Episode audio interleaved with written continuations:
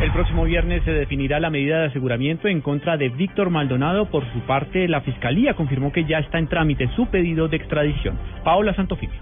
Será el próximo viernes 15 de mayo que la juez 11 de control de garantías decidirá si cobija o no con medida de aseguramiento a Víctor Maldonado, investigado por el escándalo del descalabro financiero de Interbolsa. Por su parte, la fiscal delegada Alexandra Ladino reveló que ya está en trámite la petición de extradición, pues los delitos por los cuales se le investiga son graves. Delito supremamente grave, como es la captación masiva, atendiendo el número de víctimas afectadas, son más de 1.200 víctimas, los dineros apropiados, que son más de 64 millones de dólares. La audiencia se suspendió por fallas técnicas en la conexión.